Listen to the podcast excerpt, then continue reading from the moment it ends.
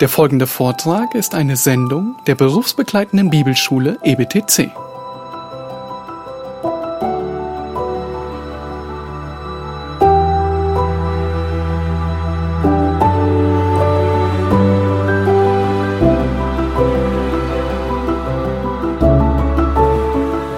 So, war jemand von euch schon in der Türkei im Urlaub äh, und war dort auf einem türkischen Bazar? Nun, wer das war, der weiß, was das häufigste Wort ist, das auf einem türkischen Bazar fällt. Es lautet Original. Obwohl sehr wahrscheinlich nichts davon original ist. Nun, auf einem türkischen Bazar, da werden viele nachgemachte Sachen teurer Markenprodukte billig verkauft. Ob es äh, Poloshirts sind von äh, Ralph Lauren, ob es Parfum oder teure Taschen sind von Dolce und Gabbana oder Rolex-Uhren oder Sonnenbrillen von Ray-Ban, was auch immer dort zu finden ist oder Nike-Schuhe und T-Shirts. Nun, sehr wahrscheinlich ist bis auf die Tomaten und die Gewürze auf solch einem Markt wahrscheinlich kaum etwas original, sondern das meiste ist gefälscht, gefaked. Das sind ähm, nachgeahmte Sachen, die gemacht werden. Nun, jeder Tourist weiß das, in der Regel wissen es alle, und dennoch kauft man dort gerne ein. Ja, kauft gerne trotzdem ein äh, teures Shirt oder ein billiges teures Shirt. Ähm, man will das Gefühl genießen, eine teure Rolex an der Hand zu tragen, die gefaked ist, für die man nicht so viel Geld bezahlt hat. Nun, und dann kommt man, fliegt man zurück nach Hause, nach Deutschland und äh, am Zoll gibt es eine böse Überraschung, denn für das Einführen gefälschter Waren ähm, kann man geahndet werden und es ist strafbar. Nun, der Zoll, der ist ein bisschen mitfühlend. Äh, In Deutschland gilt es erst ab einem höheren Wert für die Schweizer, die jetzt zuhören. Ich weiß nicht, wie das in der Schweiz ist. Aber der deutsche Zoll, der sagt, ein wenig Plagiat aus dem Urlaub ist erlaubt. Nun, und dieses ein wenig ist sogar ähm, definiert auf Zahlen, auf 400 Euro irgendwas Einkaufswert. Darüber darfst du nicht gehen mit deinem Plagiat. Ähm, das ist strafbar und du musst dafür bezahlen. Nun, äh, beim geistlichen Zoll sieht es allerdings ein bisschen anders aus. Beim geistlichen Zoll ist null Plagiat erlaubt keine Nachahmung, keine Kopie. Vielmehr zieht es nicht nur den Zorn des Beamten auf sich, sondern geistliche Lüge zieht den Zorn Gottes auf sich. Fake Götzen geben nur Fake Leben. Sie täuschen. Wir kommen heute, Theo hat es schon erwähnt, zu dem letzten Satz zum letzten Vers und auch zur letzten Predigt aus dem ersten Johannesbrief, 1. Johannes Kapitel 5, Vers 21. Es ist ein kurzer Vers, man kann ihn auswendig wiedergeben. Hoffentlich können ihn alle am Ende der Predigt auswendig wiedergeben. Er lautet, Kinder, hütet euch vor den Götzen. Amen. Das war's. Das ist der letzte Satz. Nun, wir haben im Juni äh, mit dem ersten Johannesbrief begonnen. Es waren genau 16 Predigten. Heute ist es die 17. Ähm, wir werden allerdings mit den Johannesbriefen noch nicht Ende machen, weil es gibt einen zweiten und einen dritten Johannesbrief. Ähm, bei denen werden wir weitermachen. Wir haben viel gelernt. Ein Thema, das uns andauernd beschäftigt hat in diesen 16, 17 Predigten, ist das Thema der Gewissheit. Und das war auch die Absicht von Johannes, als er diesen Brief geschrieben war. Er wollte seinen Lesern die Gewissheit geben, dass sie ewiges Leben haben in Jesus Christus. Ja, mit den vielen Tests, die Johannes immer wieder erwähnt und anspricht, will er seine Zuhörer nicht verunsichern und ihnen die Gewissheit rauben, die Heilsgewissheit, sondern er will vielmehr ihnen Gewissheit des Heils geben, indem sie sich bewusst sind. Und äh, Johannes, er will, dass du prüfen kannst, ob du ein echter Gläubiger bist oder ein Fake-Gläubiger, ob du wirklich wiedergeboren bist oder einfach nur ähm, einen äußeren Anstrich davon hast. Und äh, wir hatten uns in den 16 Predigten immer wieder gesehen, sind meistens drei wiederkehrende Tests. Der theologische Test ist ja, glaubst du an Jesus Christus, den richtigen Gott? Wir haben uns gesehen, dass Johannes moralisch testet, ja. Wenn ich glaube, dann halte ich die Gebote. Wenn ich die Gebote Jesu nicht halte, deutet es darauf hin, dass ich nur einen Fake Glauben auslebe. Und ein weiteres Kennzeichen, das Johannes testet, ist die Nächstenliebe. Liebst du deine Geschwister? Nun, wenn du das tust, dann ist der Glaube echt und er kommt aus Gott. Wenn nicht, dann ist er genauso original wie auf dem türkischen Bazar. Nun, Johannes, er endet diesen Brief mit einem scheinbar abrupten und unerwarteten Ende. Auf den ersten Blick scheint es, dass diese Warnung, hütet euch vor den Götzen, mit dem restlichen Brief, mit den restlichen 105 Versen nichts zu tun hat. Auf den ersten Blick scheint es, dass Johannes hier im letzten Satz mit den Götzen ein völlig neues Thema anreißt, das er bis jetzt im ganzen Brief nicht erwähnt hat. Nun, das hat schon dazu geführt, dass ähm, einige hier eine Textvariante vermutet haben. Aber es trifft tatsächlich nicht zu. In allen griechischen Manuskripten ist dieser letzte Vers tatsächlich in allen Versen drin. Aber wenn man diesen Vers im Lichte des ganzen Briefes liest und wenn wir diesen Vers nicht aus dem Kontext reißen, nämlich nicht von Vers 20 ablösen, so wie wir das machen, ja, eine neue Predigt setzen, aber ihr werdet sehen, das haben wir im Johannes ähm, hier im Johannesbrief andauernd gemacht, immer Bezug genommen auf den letzten Vers. Und wenn wir das nicht tun, die trennen voneinander, dann stellen wir fest, dass es tatsächlich Sinn ergibt. Johannes, er fängt nicht hier im letzten Satz ein neues Thema an, sondern nein, er knüpft an den vorhergehenden Vers an und zieht die Anwendung. Lass uns diesen Vers lesen, der vorhergeht, Vers 20. Ähm, 1. Johannes 5, Vers 20, da heißt, da sagt Johannes, wir wissen aber, dass der Sohn Gottes gekommen ist und uns Verständnis gegeben hat, damit wir den Wahrhaftigen erkennen. Und wir sind in dem Wahrhaftigen, in seinem Sohn Jesus Christus. Dieser ist der wahrhaftige Gott und das ewige Leben würde Johannes noch einmal wahrhaftig hinzufügen, was er wahrscheinlich sehr gerne getan hatte, einfach nur um es zu tun, würde er enden und das ist das wahrhaftig ewige Leben. Es ist erschreckend, also nicht erschreckend, verblüffend, wie oft Johannes in diesem Vers von wahrhaftig spricht. Ralf hatte ähm, letzten Sonntag damit geendet. Nun, was Johannes hier sagt, ist mit diesen beiden Versen 20 und 21, er sagt, Kinder, seine, er spricht seine Zuhörer an, ihr kennt die Wahrheit über den Wahrhaftigen, den, der Echte, über das Original. Er ist das einzige Original, der einzige, der wahrhaftig ist. Und nur in ihm in seinem Sohn Jesus Christus habt ihr ewiges Leben. Es ist, als würde Johannes sagen, nun, angesichts dessen, dass ihr wisst, wer der wahre Gott ist und durch wen ihr wahres ewiges Leben bekommt, nun, haltet euch fern von den, von den fremden, von den falschen Götzen, denn sie geben nur falsche Hoffnung. Der einzige, das Original, das gibt Leben. Alles andere sind falsche Hoffnungsgeber. Sie führen in die Irre. Nun, wenn wir das sehen, dann macht es vollkommen Sinn, nicht wahr? Diesen letzten Vers, Vers 21, im, im, im, im Licht vom Johannesbrief, aber besonders von dem Kontext. Der Vers passt zu dem, wie Johannes endet.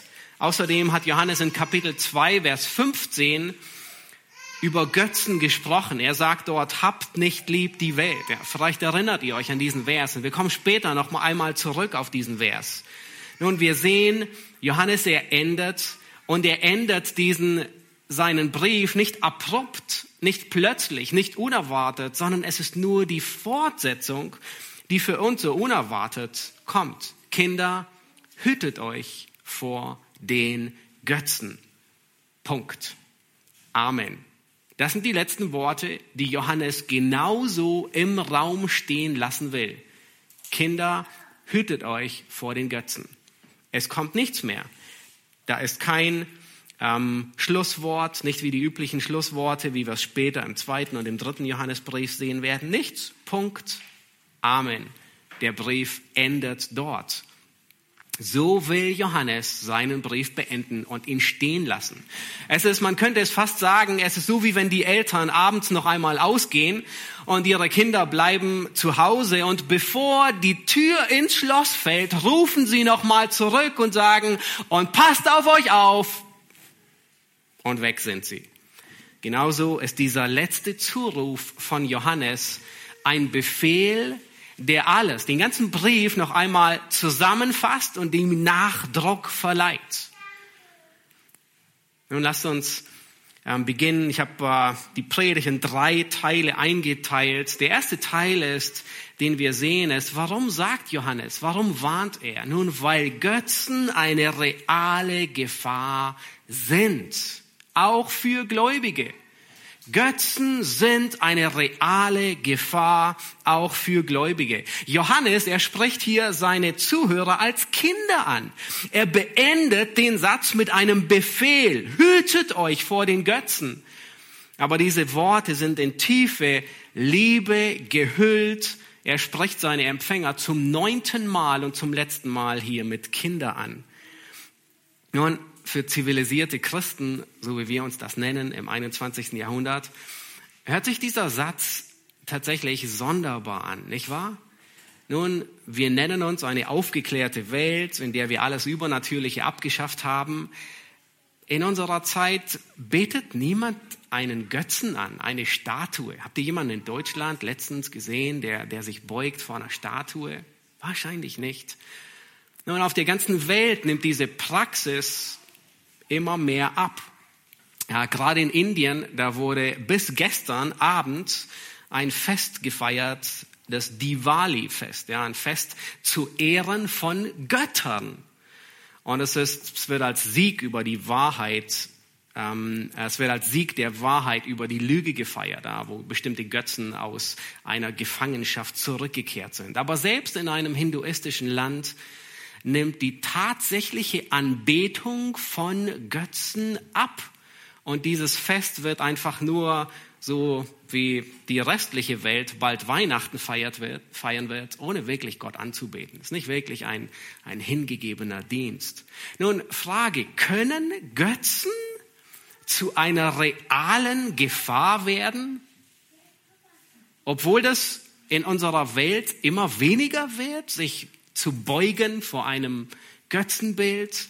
Auch für Gläubige können Gläubige in, dadurch herausgefordert werden. Ich meine, sie sind doch gerade zum Glauben an den lebendigen Gott gekommen. Sie haben sich eben abgewandt von den toten Götzen, um dem lebendigen Gott zu dienen. Nun, vielleicht denkt der ein oder andere, hey, keep cool, ich bete keine Götzen an. ähm, weder aus Holz, noch aus Stein, noch aus Silber und Gold. Ich knie vor niemandem nieder. Ich knie überhaupt nicht nieder. Alles gut bei mir. Ähm, dieser Vers, er, also alle anderen mag er betreffen, aber nicht mich. Nun, wenn du das denkst, dann ehrst du dich gewaltig. Und diese Sicht ist nicht von ungefähr, weil es gibt heute sogar Leiter von, und ich weiß nicht, ob man es mehr oder weniger bibeltreu nennen kann, aber ähm, von Leiter von evangelikalen Werken bei uns in Deutschland, die sagen, dass Götzendienst keine direkte Gefahr für Gläubige mehr ist. Nun, ich zitiere, ähm, sie über Götzen des Herzens sprechen sie und sagen, es ist eine überzogene Lehre vom Götzendienst, die in den letzten Jahren Verbreitung gefunden habe. Ja, und dann werden ähm, gute, treue Männer wie Wayne Mack und äh, die, ähm, äh, David Paulison, John Street kritisiert. Und dann endet der Aufsatz mit, die Bibel lehrt uns bezüglich Götzendienst etwas ganz anderes. Es handelt sich um falsche heidnische Götzen, wo die Gestalt eines Bildes angebetet wurde. Nun, das sind Leiter von christlich-evangelikalen Werken in Deutschland, die sagen, ist nicht mehr so aktuell und relevant für uns. Aber auch wenn der moderne Mensch sich heute nicht mehr vor Götzen niederkniet, bedeutet es nicht, dass es sie nicht mehr gibt. Und dass dieser Vers, dieser letzte, ausgedient hat, dass er ausrangiert werden kann und in Rente geschickt werden kann. Offensichtlich ist Johannes nicht der Meinung, dass dieser Vers seine Gültigkeit verliert, denn er warnt seine Empfänger, er warnt Gläubige, auch Gläubige. Es ist eine reale Gefahr, deswegen hüte dich vor Götzen. Hüte dich vor Götzen, weil es ist real. Im Neuen Testament wird häufiger befohlen, sich vor Götzen zu hüten, wie sich taufen zu lassen. Das ist überraschend, oder? Offensichtlich ist das ganze Neue Testament davon überzeugt, dass Götzendienst eine reale Gefahr ist, auch für Gläubige. Und Johannes ist nicht der Einzige, der uns davor warnt. Paulus, er warnt die Gläubigen sehr eindringlich in 1. Korinther 10, Vers 14. Er sagt, flieht den Götzendienst. Und das ist nicht irgendwie so, so eine Fake-Warnung, sondern es ist eine echt gemeinte Warnung. Es gibt im Neuen Testament äh, drei, ähm, mehrere, ich nenne nur drei Stellen, wo so ein Sündenkatalog angeführt wird ja, Sünden, die immer wieder erwähnt werden. Und eine davon ist Götzendienst. Wir finden beides. Gläubige haben diese Sünden abgelegt, sie sind ihnen gestorben und trotzdem werden sie immer wieder aufgefordert, sie zu töten. Ja.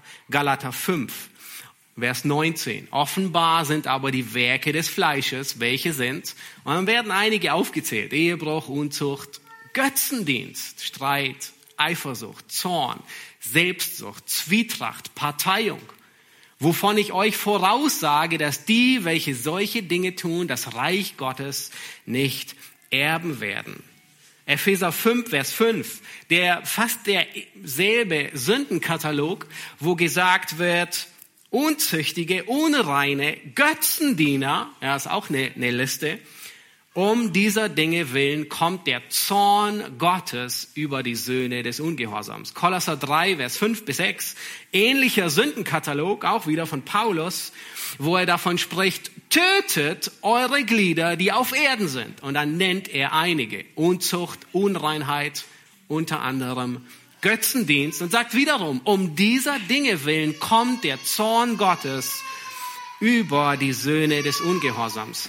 Wir sehen, Götzen sind tatsächlich auch für Gläubige, auch für dich und für mich eine ernstzunehmende Gefahr.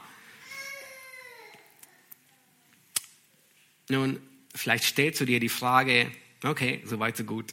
Du hast mich überzeugt, ich höre dir zu für den Rest der Predigt, hoffentlich. Aber was sind denn nun Götzen? Und warum sind sie gefährlich? Und auf die Frage habe ich geantwortet, äh, gewartet, weil die wollen wir beantworten. Warum sind Götzen gefährlich? Das zweite, zweite große Punkt, der ein bisschen mehr Zeit in Anspruch nehmen wird, ist, wir werden uns ansehen, dass Götzen gefährlich sind, weil Götzen eine Fake-Erfüllung bringen. Götzen bringen eine Fake-Erfüllung. Schaut euch nochmal Vers 20 an. Geht nochmal zurück ähm, in den vorletzten Vers vom ersten Johannesbrief. Dort sagt Johannes, wir wissen, dass der Sohn Gottes gekommen ist und uns Verständnis gegeben hat, damit wir den Wahrhaftigen erkennen. Und wer sind in dem Wahrhaftigen in seinem Sohn Jesus Christus? Dieser ist der wahrhaftige Gott und das ewige Leben. Nun Frage, wo ist das wahrhaftige, ewige Leben. In Jesus Christus. Es ist nur in dem Wahrhaftigen. Und das ist das Original. Das ist die Wahrheit. Götzen sind gefährlich, weil sie eben kein wahrhaftiges, ewiges Leben anbieten, sondern nur Fake Leben. Götzen sind gefährlich, weil sie nicht das Original sind. Götzen sind eine billige Kopie wie auf dem türkischen Bazar. Sie sind gefaked. Sie sind eine Lüge. Nun, sie helfen genauso viel wie eine falsche 100 Euro Note. Und für die Schweizer eine 100 Franken Note. Ähm, du kannst mit einem 100 Euro Schein nichts machen. Er ist dir keine Hilfe. Nun, du denkst und erhoffst dir vielleicht, er ist was wert, aber wenn die Wahrheit ans Licht kommt, dann sitzt du wegen einem 100 gefälschten 100 Euro Schein eher im Gefängnis, als dass du dir etwas davon kaufen kannst. Er ist keine Hilfe, weil er falsch ist, weil er gefaked ist. Götzen führen in die Irre. Sie sind wie ein Straßenschild, das in die falsche Richtung zeigt. Nun, letzte Woche musste ich zum ärztlichen Notdienst, um ein Rezept für ein paar Schmerztropfen zu besorgen. Äh, was tut man, wenn man auf ein Krankenhausgelände kommt und sich nicht auskennt? Nun, man folgt den Schildern, richtig? Das haben wir auch getan. Mit drei Schlepptau, mit drei Kindern im Schlepptau sind wir dann zum Haupteingang getigert, ähm, haben uns die Beschilderung angeguckt. Zum kassenärztlichen Notdienst geht's hier lang und dann sind wir es hat eine Weile gedauert, bis wir dann endlich dort ankamen. Nur um festzustellen an der Information, und offensichtlich war ich nicht der Erste, sondern der vor mir genau derselbe, da sagte die Dame, oh, wissen Sie was, der kassenärztliche Notdienst, der ist seit März umgezogen in, die andere, in das andere Haus am anderen Ende vom Grundstück. Nun, das ist ärgerlich, aber ich hatte Zeit, ich war nicht unter Druck, ich konnte es verschmerzen, alle Kinder wieder eingepackt und äh, sind äh, zu dem anderen ähm, äh, Haus getigert. Nun, das ist in dem Fall nicht so schlimm, aber stell dir vor, du folgst Schildern, die in die falsche Richtung weisen. Nun, bei ein paar Minuten mag das noch in Ordnung gehen, aber wenn dein Tank zum Beispiel so Richtung Ende geht, und vielleicht ist es dir schon mal passiert und du bist auf der Suche nach einer Tankstelle und das Schild zeigt in die Richtung, obwohl da keine Tankstelle ist. Und du fährst und fährst und es kommt nichts. Und das kann ziemlich böse ausgehen. Erst recht, wenn das ganze Leben Schildern folgt, die in die Irre gehen. Und genau das sind Götzen. Sie führen in die Irre. Genau so sind falsche Götten. Psalm 31 spricht von trügerischen Götzen, Fake-Götzen. Sie geben eine Fake-Erfüllung. Sie täuschen vor, dass sie helfen, aber sie helfen nicht wirklich. Sie sind Irrlichter. Sie lotsen Schiffe nicht an der Gefahr vorbei, sondern sie lassen sie an der Gefahr zerschellen. Das sind Götzen. Psalm 78, Vers 58, da wird berichtet, dass Gott zu Recht zornig ist über Fake-Götzen. Sie reizen ihn zum Zorn. In 5. Mose 32, Vers 21 wird genau das gesagt über das Volk Israel. Nun, da wird gesagt, sie haben mich zur Eifersucht gereizt mit dem, was kein Gott ist. Durch ihre nichtigen Götzen haben sie mich erzürnt. Nun, und Gott sagt, was er tun wird. Und das ist gerade, was wir erleben. Er sagt, so will ich auch sie zur Eifersucht reizen durch das, was kein Volk ist. Durch ein törichtes Volk, oh, die Heiden, will ich sie erzürnen. Das ist, was Paulus den Gedanken führt in Römer 9 bis 11 wieder weiter. Nun, Gott wird eines Tages alle Götzen vertilgen. Das erinnert uns Hesekiel 30. Und es kann tatsächlich sein, dass Gott bei dir schon ein bisschen früher anfängt, Götzen aus deinem Leben wegzunehmen. Und das ist manchmal tatsächlich schmerzhaft.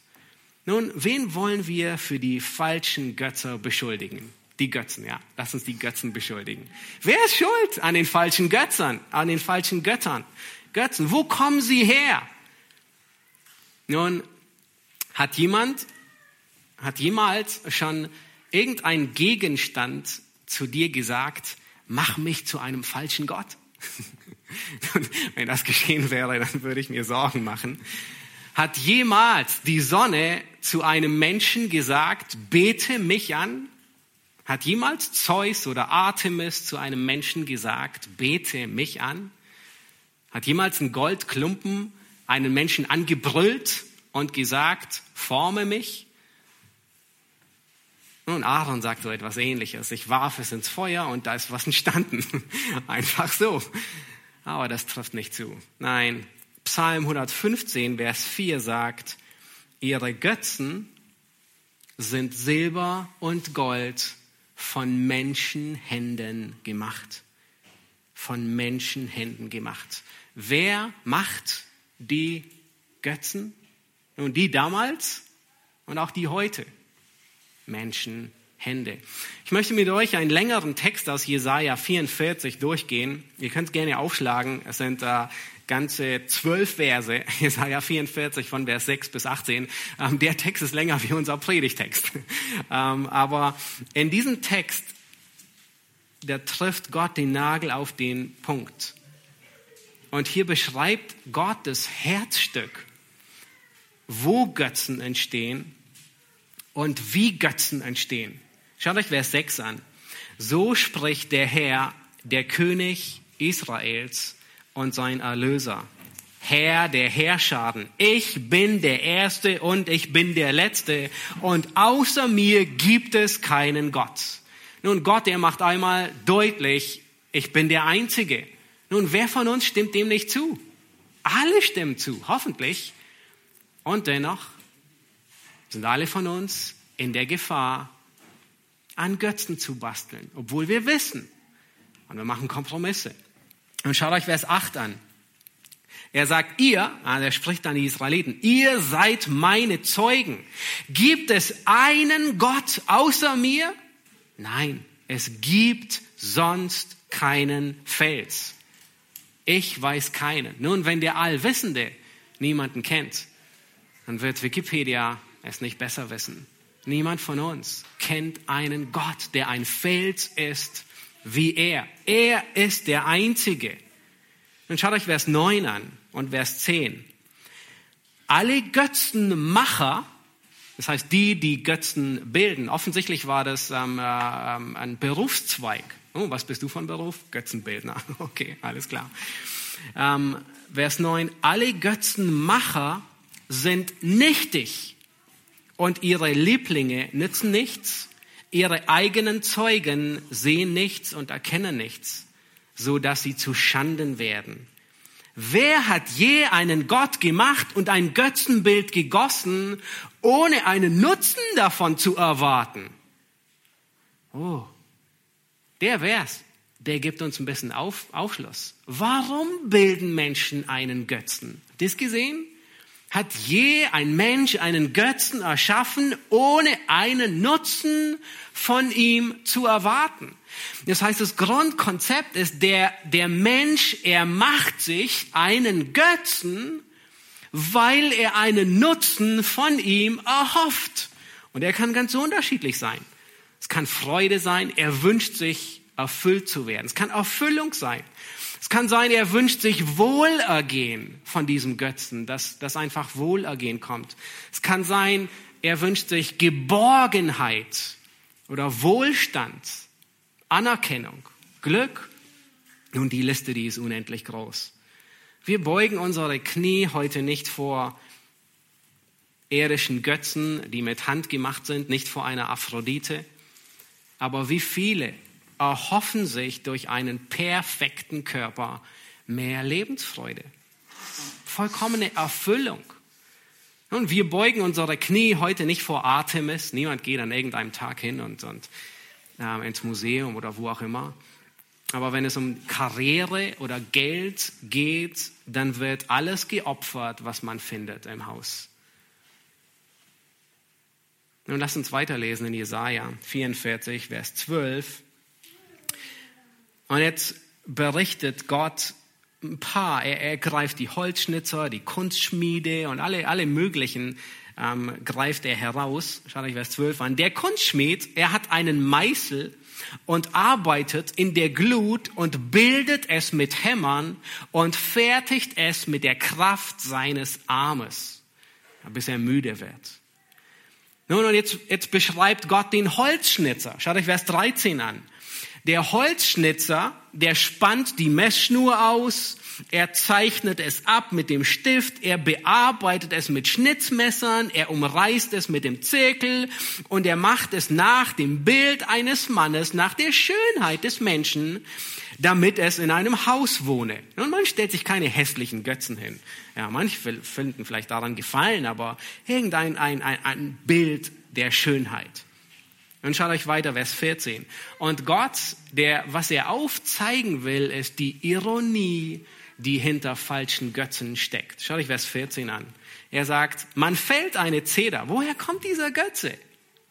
Man fällt sich Zedern und nimmt eine Steineiche oder eine Eiche und wählt sich die aus unter den Bäumen des Waldes. Nun, das ist schon erschreckend. Man bildet einen Götzen, indem man einfach irgendein Holz sich auswählt und es bearbeitet.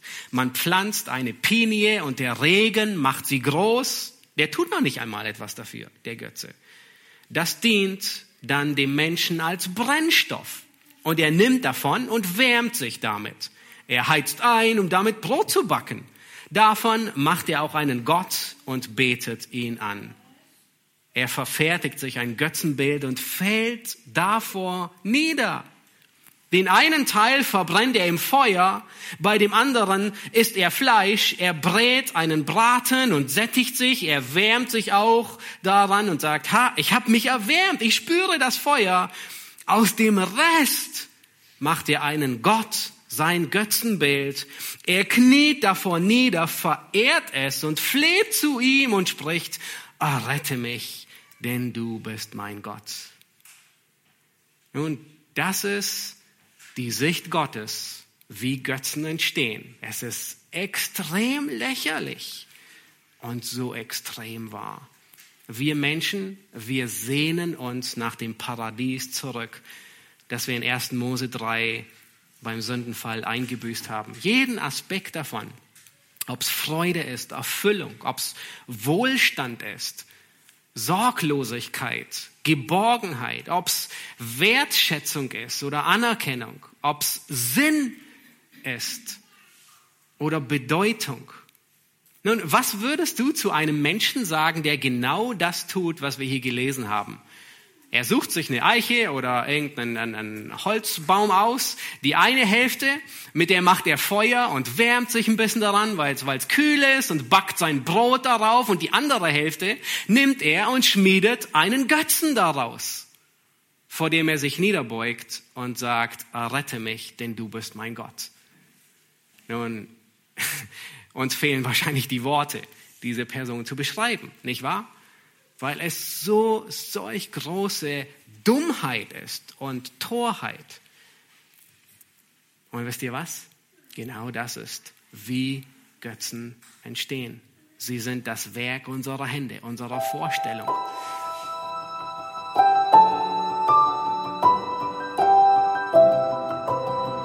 Diese Sendung war von der berufsbegleitenden Bibelschule EBTC. Unser Ziel ist, Jünger fürs Leben zuzurüsten, um der Gemeinde Christi zu dienen. Weitere Beiträge, Bücher und Informationen findest du auf ebtc.org.